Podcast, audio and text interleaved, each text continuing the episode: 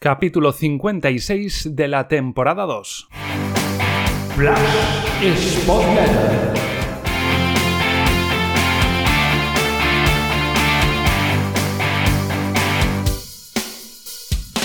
Hola, ¿qué tal, Spotletters? Bienvenidos a una nueva entrega, la posterior al empate del Sporting 1-1 en el campo del Huesca. Eh, era la jornada 39, quedan tres finales y vamos a comenzar con lo que fue el planteamiento de Abelardo dijo el viernes que tenía muy claro el once titular, unas declaraciones que a mí pues me parecieron buena noticia, que tuviera las cosas tan claras con tanta antelación y tan pocos días de trabajo y todos intuíamos que lo que era innegociable era un 4-4-2. Lo que sí no era tan previsible es lo que se vio después, el rol de Pedro y el de Aitor. Yo entendí eh, al ver eso las intenciones del Pitu. Por un lado, armarse más en el centro del campo, con Pedro intentando apoyar bastante por dentro a Grajera y Rivera, y por el otro tener dos referencias ofensivas arriba, uno que es Yuka para bajar, aguantar balones y ofrecer los apoyos de cara en corto, y otro para tirar más desmarques de ruptura y al espacio y ofrecer así una vía rápida en posibles transiciones en veloces que tuviera el equipo, ya que se esperaba que tuviera más balón el, Huesca. Esas, eh, como digo, eran las intenciones del, del Pitu y yo las entendí perfectamente pero después eh, se observó que no funcionó del todo como él se esperaba. Escorar a Pedro hacia la derecha, pues le aleja de su campo de acción, donde más rinde, donde más influye en el equipo, y Aitor, que yo sigo pensando que es más un segundo punta que un extremo, no acaba de dar rendimiento en las escasas ocasiones que, ha jugado ahí. No, no acabó de, de sentirse cómodo el otro día. También es cierto que no ayuda ni la dinámica del equipo, ni que el equipo ofensivamente pues ataque mucho y bien. Tan claro lo tenía Belardo que después le costó bastante el desdecirse, el hacer modificaciones, a pesar de ver que no estaba funcionando del todo bien. El primer cuarto de hora, por ejemplo, para que se vea cómo arrancó el Sporting de, mal, eh, tuvo el Sporting 67% de acierto en pases apenas y 28 pérdidas de balón, casi dos pérdidas por minuto en el primer cuarto de hora a pesar de,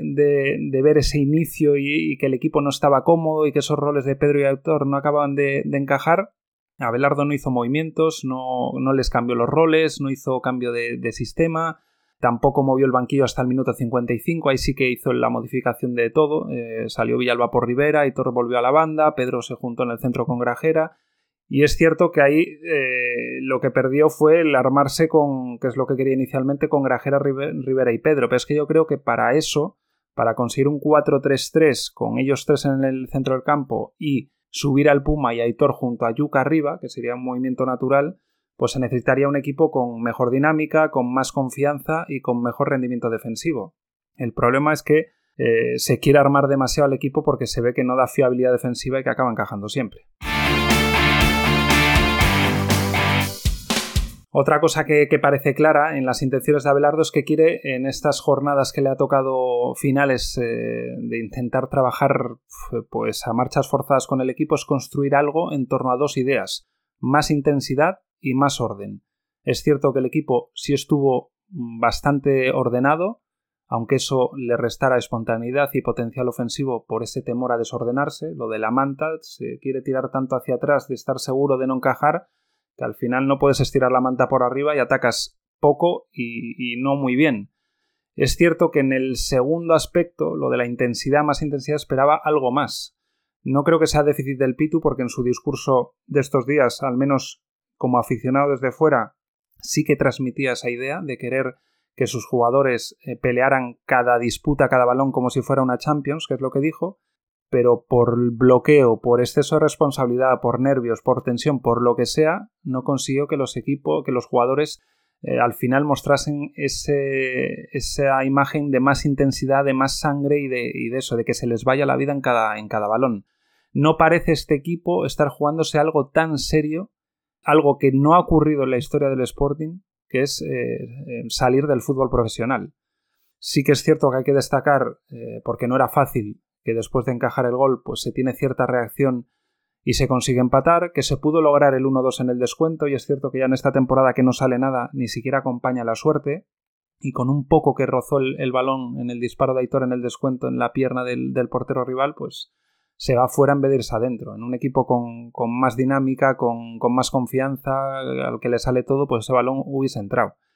Vamos a ver lo que pasa ante el Girona, que seguro que se ve algo más mm, de las ideas de Abelardo, ya podrá trabajarlo más días, ya podrá plasmar o arriesgarse a hacer más cambios, seguramente con pocos entrenamientos y tan pocos días, pues no quiso eh, meter demasiada mano porque hubiese sido contraproducente. Y seguro que ante el Girona, como digo, se va a ver un poco más esa, esa mano de Abelardo. Pero luego también es cierto que por mucha mano que se note de Abelardo y por mucho que trabaje y que por mucho que haga modificaciones o, ponga ideas nuevas, si siguen existiendo fallos y despistes individuales que cuesten goles y que encima esos goles supongan empezar por debajo en el marcador, poco o nada habrá que hacer. Poco podrá mejorar Abelardo. En Huesca fue Craves en la marca de su par en un córner. Es eh, mm, eh, evitable lo que le ocurrió al lateral y no puede ocurrir que jugándote la vida como te la juegas eh, te gane con esa facilidad sin saltar para rematar el, jugador del Huesca. Que te gana la acción, que te gana por arriba, pues por lo menos le estorbas, le, incomodas, que no remate cómodo y posiblemente no puede hacer un, cabezazo tan eficaz como, como el que hizo. Y por cierto, el fallo es después del córner, pero el córner se fuerza porque llega tarde Pedro a una acción a tapar la banda derecha le ocurrió en varias ocasiones, en varias acciones, no solo en esa, porque claro, si quieres que un jugador te haga de falso eh, eh, jugador de banda derecha y tiene que apoyar mucho en el centro, al final abarca demasiado y no puede estar en los dos sitios a la vez y luego aparte no es un jugador específico de, de banda, Pedro. Un dato, en Huesca el Sporting salió con una edad media en su once titular de 26 años y 8 de los 11 jugadores tenían 23 o menos. La edad media del 11 titular del Huesca, 29 años, 3 años más de media. Y todo eso también se nota, porque cuando se juega algo importante, cuando hay presión, cuando tienen que aparecer jugadores que se echen el equipo a la espalda, pues no se les puede pedir igual a un jugador de 23 que a un jugador de, de 29. Veremos cómo vuelve Johnny para ver si aunque sea en las medias horas finales puede desempeñar ese papel porque ahora mismo el Sporting está muy necesitado de jugadores que pidan el balón, que tengan personalidad que se echen el equipo a la espalda y que con acciones individuales y con arranques, como digo, de, carisma, de personalidad, pues logren tirar del equipo. Una nota positiva, por ir sacando también lecturas eh, en ese sentido del partido de Huesca, es eh, los minutos que ofreció Campuzano. Fueron pocos, no le dio tiempo a hacer mucho, pero eh, tiene mucho mérito su pase atrás en el gol. No es fácil, hizo un buen desmarque para que le encontrara a Guillermo Rosas y después lo más fácil hubiese sido pues el pase de la muerte que se suele decir en, digamos en, horizontal hacia, hacia el punto de penalti, hacia el área pequeña y tuvo esa visión, esa picardía de, ver que estaba demasiado ocupada el área y que venía por detrás eh, Pedro para, para darle ese, ese balón. Así que importante que, aporte cosas, que aunque no acabe de ser fiable de cara al gol, pues se le ve con cierta chispa, con buenos movimientos, con, buenas acciones. Y no me extrañaría que, dado el experimento fallido de Daitor junto a Yuka, que fuera Campuzano el que le acompañara en alguno de los tres partidos en ese 4-4-2. Y si no, pues es eh, una buena eh, arma para, esa última media hora, últimos 20 minutos, no tan pocos como los que les ofreció el, el Pitu en Huesca, y tanto Campuzano como gente como Villalba o el Puma, tal vez por motivos de, orden del equipo, de estados físicos a estas alturas, tanto de, los propios jugadores como del rival a medida que pasan los minutos en, el partido, pues podrían ser muy útiles para esas segundas partes, para esas medias horas, 20-15 minutos finales, ya que son jugadores pues dinámicos, con chispa, con, cierta habilidad para, para irse en el uno contra uno y ya digo que Campuzano, Villalba o el Puma, si no actúan de titulares, eh, no tienen que ni bajar los brazos ni creerse menos importantes porque podrían incluso sumar mucho más apareciendo al final en lugar de, aparecer desde el inicio en, los once titulares. Y luego otro aspecto a comentar de lo que va a ser eh, las tres jornadas finales, lo que queda de calendario. De los tres que están inmersos ahora en la lucha por esa última plaza de descenso, el Málaga va a tener dos de los tres partidos fuera de casa y la Real Sociedad y el Sporting, en cambio, van a tener dos de los tres en casa.